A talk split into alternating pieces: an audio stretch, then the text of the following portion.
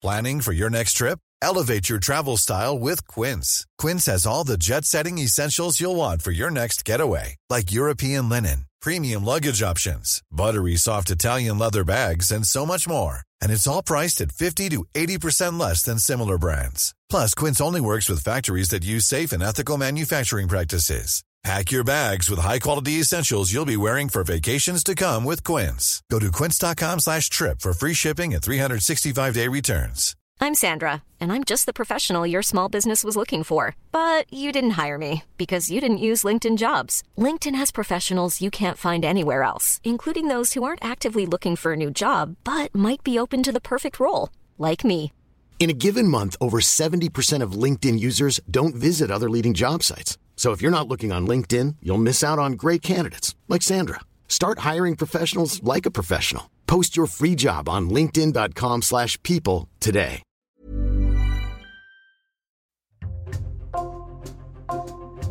Bonjour, c'est Jules Lavie pour Code Source, le podcast d'actualité du Parisien. À 58 ans, Bernard Laporte est l'une des personnalités les plus connues du rugby en France. Ancien sélectionneur de l'équipe de France, ancien secrétaire d'État au sport, devenu président de la Fédération française de rugby. Il a été condamné le 13 décembre à deux ans de prison avec sursis et 75 000 euros d'amende pour corruption et trafic d'influence. Décision du tribunal correctionnel de Paris dont il a fait appel. Qu'est-ce qui est reproché à Bernard Laporte? Pourquoi a-t-il été condamné en première instance? De réponse aujourd'hui dans Code Source avec deux journalistes du service des sports du Parisien, Romain Baheux et Clément Dossin.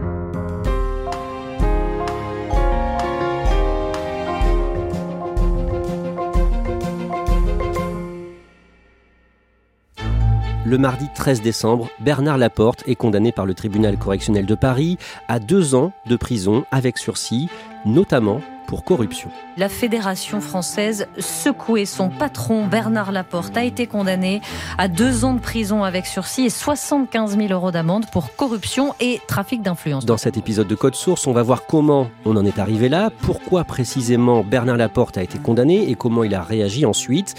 Mais d'abord, on va rappeler qui il est. Bernard Laporte a 58 ans, marié, il a trois enfants, il est né dans l'Aveyron, à Rodez, le 1er juillet 1964. Romain Baheux, dans quel milieu est-ce qu'il grandit? Il grandit dans un milieu modeste. Euh, son père est agent EDF, sa mère euh, fait des ménages. Ses parents sont engagés à gauche, euh, se félicitent de l'élection de François Mitterrand à l'élection présidentielle de 1981. Il baigne dans ce milieu-là, populaire, à Gaillac, dans le Tarn passionné de rugby. Bernard Laporte joue dans le club de Gaillac, mais en juillet 1985, quand il a 21 ans, il est victime d'un accident de la route. Sa voiture percute un platane, il reste plusieurs jours dans le coma, il a peur de ne plus jamais pouvoir jouer au rugby. Pendant sa convalescence, il dévore des livres sur la théorie du jeu, le coaching et la psychologie. Il se dit qu'au pire, il deviendra entraîneur. Mais il peut rejouer finalement Clément Dossin et son équipe de Bègle en Gironde devient redoutable. Oui, il quitte Gaillac en 1984 pour rejoindre Bègle. Il rejoint son ami d'enfance Vincent Moscato, hein, qui joue talonneur dans le club là-bas, et deux autres joueurs redoutables de première ligne, Serge Simon et euh, Philippe Gimbert. On les surnomme les Raptous, hein, en référence à ces malfrats dans les épisodes de Picsou. Pourquoi? Parce qu'ils sont euh, des joueurs euh, virils, limite brutaux. Et à l'inverse, lui, Bernard Laporte, bah, c'est un, demi de mêlée chétif, presque malingre, mais il se révèle être un, formidable meneur d'hommes. Et puis, bah, sous son impulsion, le club progresse. Il se révèle être un, formidable stratège et euh, le club de Bègle-Bordeaux décroche le, titre de champion de France hein, en 1991 en battant Toulouse en finale. Je suis près de Bernard Laporte. Inutile de vous dire qu'il est on ne peut plus heureux. C'est la concrétisation d'un rêve d'enfance.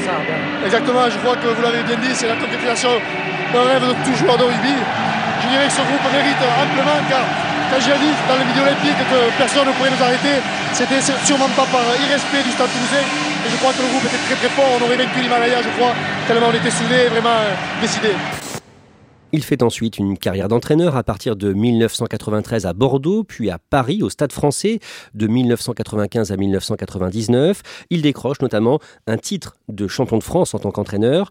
En 1999, à 34 ans, Bernard Laporte est nommé sélectionneur de l'équipe de France. Et à partir de là, il se fait remarquer notamment par ses coups de gueule dans le vestiaire quand le 15 de France n'est pas à la hauteur selon lui. Le grand public découvre alors bah, cet homme chauve, avec ses petites lunettes cerclées, sa faconde, son accent du sud-ouest. Et effectivement, il y a cette colère euh, restée célèbre dans les vestiaires du Stade de France. On est à la mi-temps d'un match euh, France-Italie en 2002. Et euh, Bernard Laporte s'emporte face à des joueurs qui ont l'air d'être des petits-enfants, qui regardent leurs souliers gênés. Rien Pas une passe On leur a donné 12 points, ils n'ont pas fait une passe Pas une Oui, qu'on parle quoi On des touches, les je sais pas moi On n'a rien fait c'est pas comme ça que je champion du monde, aimé C'est pas comme ça à l'époque, ça fait le régal des guignols de l'info, hein, qui font de lui une marionnette. C'est une rareté euh, dans le milieu du rugby euh, à ce moment-là. Ça fait aussi le régal des publicitaires. Une célèbre marque de pâtes s'empare de cet épisode et rejoue avec Bernard Laporte à l'écran la scène de la mi-temps du France-Italie. On a beau bien que c'est rien. On le sait comment être beau. Faites-le Les pâtes, les sucreries moulées à l'ancienne. Vous, au moins, vous êtes les meilleurs.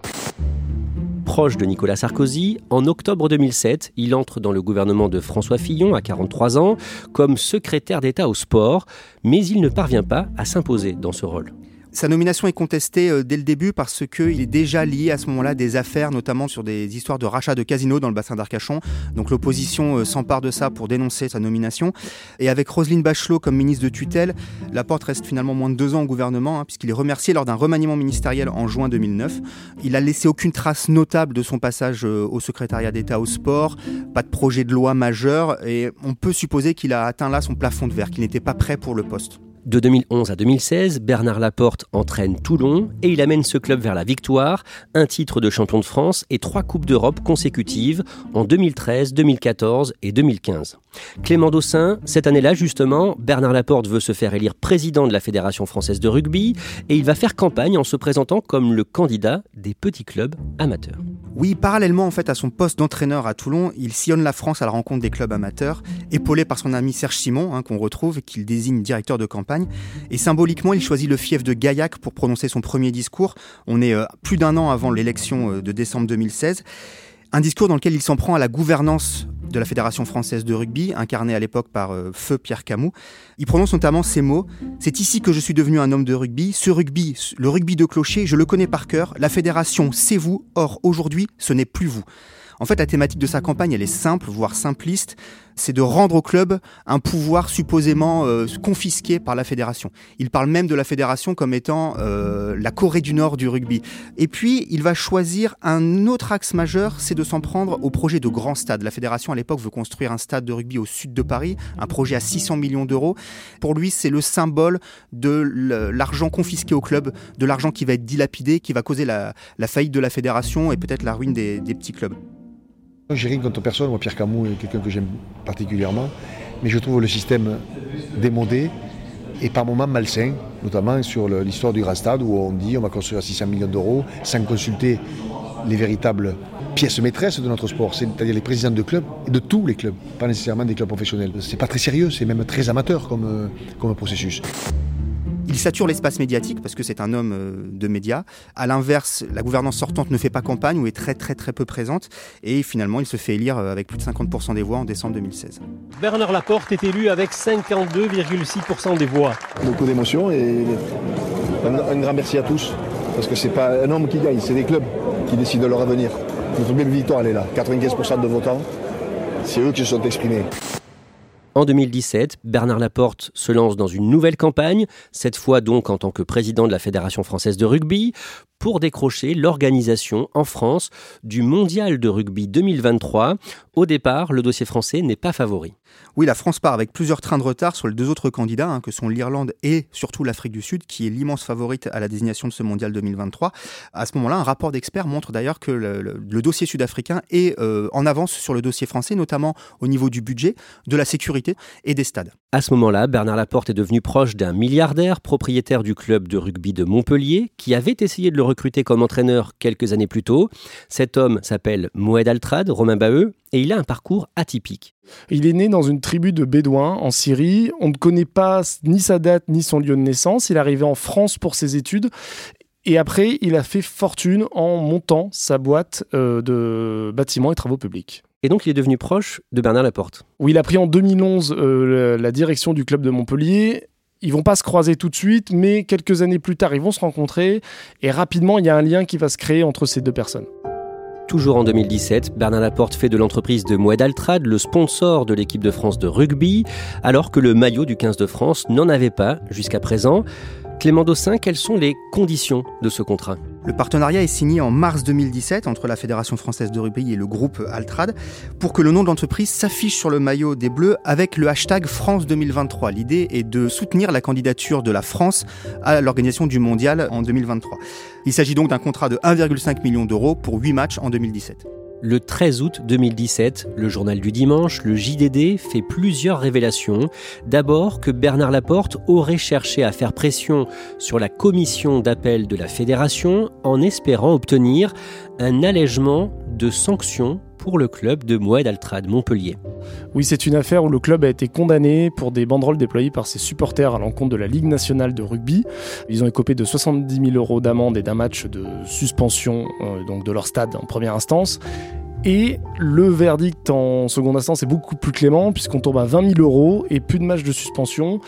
Sauf que le JDD affirme que Bernard Laporte a fait pression sur le président de cette commission d'appel pour obtenir une peine plus légère. Le journal du dimanche révèle aussi que Bernard Laporte a signé un contrat via son entreprise personnelle, BL Communication, un contrat de partenariat avec l'homme d'affaires Moed Altrad. Le JDD dénonce en résumé à ce moment-là un conflit d'intérêts. De quoi on parle précisément Clément Dossin? En février 2017, deux mois seulement après son élection à la tête de la Fédération française de rugby, Bernard Laporte signe un contrat avec l'entreprise de Moed Altrad pour un montant de 180 000 euros TTC il doit, en échange de ce contrat, assurer plusieurs conférences pour l'entreprise de Moed Altrad. Ce contrat pose de grosses questions, notamment sur l'indépendance du président de la fédération vis-à-vis d'un président de club professionnel, même si les championnats professionnels sont gérés par la Ligue nationale de rugby et non pas par la Fédération française de rugby. Pendant 15 jours, les deux hommes nient l'existence de ce contrat, mais le 28 août, finalement, Bernard Laporte annonce l'avoir résilié. Oui, dans un communiqué, il dit renoncer à ce contrat, dont il reconnaît finalement euh, l'existence. Il précise que la prestation, les conférences, ne sera pas euh, réalisée et qu'il n'en tirera aucun avantage pécunier. On apprendra bien plus tard qu'en réalité, il a mis des années à rembourser cette somme à Moed Altrad. Le 31 octobre 2017, un rapport de l'instance mondiale du rugby, World Rugby, recommandait d'attribuer la Coupe du Monde à l'Afrique du Sud. Finalement, deux semaines plus tard, le 15 novembre, la France remporte l'organisation de l'événement, résultat du vote des fédérations internationales. En France, suite aux révélations du journal du dimanche, le parquet national financier a ouvert une enquête préliminaire pour trafic d'influence et corruption. Clément Dossin, à ce moment-là, est-ce que l'attribution du Mondial 2023 de rugby à la France est jugée suspecte? Est-ce que les enquêteurs travaillent sur la piste d'une victoire achetée, en clair, par de la corruption? Oui, ça fait partie des éléments que les enquêteurs euh, jugent suspects auxquels ils vont s'intéresser. Des perquisitions ont lieu en janvier 2018 au siège de la Fédération française de rugby à Marcoussis, mais aussi au domicile de Bernard Laporte et de Moed Altrad. L'enquête est confiée aux policiers de la brigade de répression de la délinquance économique. Mais au final, euh, ils vont davantage s'intéresser à la relation entre Bernard Laporte et Moed Altrad. En 2020, le 22 septembre, dans le cadre de l'enquête préliminaire du parquet national financier, Romain Baheux, Bernard Laporte est placé en garde à vue. Oui, dans les locaux de la brigade de répression de la délinquance économique à Paris, pour s'expliquer sur ce fameux contrat et ses liens avec le groupe Altrad. D'un mot, Clément Dossin, Bernard Laporte n'est pas le seul placé en garde à vue. Non, il y a aussi Moed Altrad, le président de Montpellier, Serge Simon, le vice-président de la Fédération française de rugby, et Claude Hatché, le grand organisateur de la Coupe du Monde 2023 en France. Ces gardes à vue interviennent dix jours avant l'élection à la présidence de la Fédération française de rugby. Bernard Laporte est candidat à sa réélection. Et après 30 heures de garde à vue, à sa sortie devant les caméras, il affiche son émotion. Moi, quand je suis parti de Toulon, j'ai un club qui m'a proposé un million d'euros par an pendant 5 ans. C'est tout. Moi, j'ai dit non à 5 millions d'euros. Ils vont me donner, eux, des, leçons. Je veux plus de leçons. Le 3 octobre, Bernard Laporte sera réélu à la tête de la fédération. En janvier 2022, on apprend que Bernard Laporte et le milliardaire Moed Altrad vont être jugés en septembre 2022 à Paris en correctionnel. Le procès va se tenir du 7 au 22 septembre devant le tribunal correctionnel de Paris. Bernard Laporte est jugé notamment pour trafic d'influence et corruption. Il y a cinq prévenus au total, son bras droit à la fédération, Serge Simon, ou encore l'homme d'affaires Moed Altrad. Romain Baheux, décrivez-nous l'ambiance, l'atmosphère au début de ce procès. Les prévenus se connaissent, donc ils discutent, ils échangent entre eux, ils prennent des nouvelles, mais en même temps c'est assez tendu. Il y a une épée de Damoclès judiciaire assez forte. Lors des premières minutes du procès, je revois Bernard Laporte avec sa jambe qui s'agite nerveusement, assis sur le banc des prévenus. Comment se comporte Bernard Laporte à l'audience? Sa défense n'est pas très convaincante. Il avoue par exemple qu'il n'a pas lu la propre charte déontologique de sa fédération. Il est tel qu'il est, c'est-à-dire euh, grande gueule, et en même temps paraît euh, très naïf lui voit pas le problème sur certains points qui sont reprochés. Pour lui, c'est un arrangement entre amis, c'est quelque chose qui avait été euh, convenu un peu sur un coin de table, sans trop penser aux conséquences. Voilà, il essaie de résumer ça en disant bon, peut-être qu'on a été maladroit, mais euh, il n'y avait pas forcément de mauvaises intentions derrière. On a compris qu'il ne pensait pas à mal en résumé. Au-delà de ça, que disent ses avocats? Ses avocats disent que toute l'enquête ne tient pas la route. C'est-à-dire, euh, ils nous expliquent que les policiers sont partis de la conclusion en disant Bernard Laporte est coupable. Et à partir de là, on retricotait tous ces faits et gestes en lien avec Moed Altrad en disant regardez, il a fait ça parce que si, il lui a donné ça parce qu'il y avait le contrat. Sauf qu'ils disent ça ne tient pas la route. Si on prend tout sous ce prisme-là, évidemment qu'il est coupable, mais si on prend les faits indépendamment les uns des autres, ça ne tient pas. Que demande l'accusation, en résumé, le 20 septembre dans ses réquisitions? Les réquisitions sont lourdes, le procureur lui-même le reconnaît, il demande des peines de prison ferme pour l'ensemble des prévenus, des lourdes amendes et également des interdictions d'exercer dans le milieu du rugby en tant que bénévole. Interdictions qui plus est qui sont assorties d'une demande d'exécution provisoire, c'est-à-dire même en cas d'appel, les personnes ne pourraient pas exercer dans le milieu du rugby. La décision qui a été mise en délibéré est rendue le mardi 13 décembre, peu après 14h20. Bernard Laporte est reconnu coupable de corruption et trafic d'influence. Il est condamné à deux ans de prison avec sursis, 75 000 euros d'amende et à une interdiction d'exercer toute fonction dans le rugby pendant deux ans. Clément Dossin, comment il réagit? À la lecture des motivations euh, du tribunal par la présidente, Bernard Laporte se décompose peu à peu. La scène est assez frappante d'ailleurs parce que Bernard Laporte est assis sur un strapontin comme un écolier et il devient rouge tomate et on sent qu'à l'énoncé du jugement, il prend un véritable uppercut. Il y a une petite phase qui dure quelques minutes de flou parce qu'on ne sait pas à ce moment-là si l'exécution provisoire sur l'interdiction de gestion de deux ans a été retenue ou pas par le, le tribunal. Finalement, non. Son avocat, Maître Versini, annonce qu'il fait appel cinq minutes plus tard, ce qui permet techniquement à Bernard Laporte de rester président de la Fédération française de rugby. Une fois sorti de la salle d'audience, euh, il parle aux journalistes? Non, il quitte le tribunal sans dire un mot, ce qui ne lui ressemble pas vraiment, et il évite les micros. Le jour même, Bernard Laporte annonce démissionner du poste de vice-président de World Rugby, l'instance mondiale du rugby, mais il fait donc appel et il tient à rester président de la Fédération française de rugby alors d'abord, il faut comprendre que pour World Rugby, la condamnation, même si elle fait l'objet d'un appel, est une ligne rouge. Ils ont des règles au niveau éthique qui ne sont pas les mêmes que celles de la Fédération française de rugby. En France, c'est différent. Les statuts de la fédération ne prévoient pas le cas d'une condamnation d'un président en exercice, et donc Bernard Laporte argue du fait que l'appel suspend la condamnation et donc lui permet de rester en poste. La ministre des Sports, Amélie Oudéa-Castera, n'apprécie pas la réaction de Bernard Laporte et elle le fait savoir le même jour, dans l'après-midi du 13 décembre, par un communiqué. Oui, c'est un communiqué qu'on pourrait qualifier euh, d'offensif, qui n'est pas du tout dans la demi-mesure. Elle aurait pu se contenter de simplement prendre acte de la condamnation. Elle va plus loin que ça. Elle réclame la mise en retrait de Bernard Laporte et la tenue de nouvelles élections pour euh, repartir sur des bases saines. Après plusieurs jours de bras de fer, le lundi 19 décembre, Romain Baheux, Bernard Laporte annonce qu'il se met en retrait de la présidence de la fédération. Oui, c'est une décision inédite, c'est-à-dire concrètement, il garde son poste, mais pas les prérogatives du poste. Il n'a plus le droit de représenter la fédération, il n'a plus le droit de signer quoi que ce soit au nom de la fédération, de représenter la fédération dans des apparitions publiques.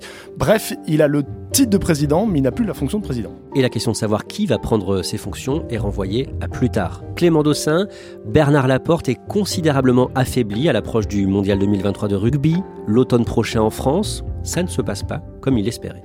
Non, Bernard Laporte rêvait euh, sans doute de cette Coupe du Monde de rugby comme une euh, apothéose euh, après avoir obtenu l'organisation. Il ne sera pas hein, sur les photos officielles de cet événement majeur en France. Et puis il faut aussi rappeler que Bernard Laporte ambitionnait de devenir président de World Rugby, la fédération internationale. C'est un autre rêve qui s'envole pour lui.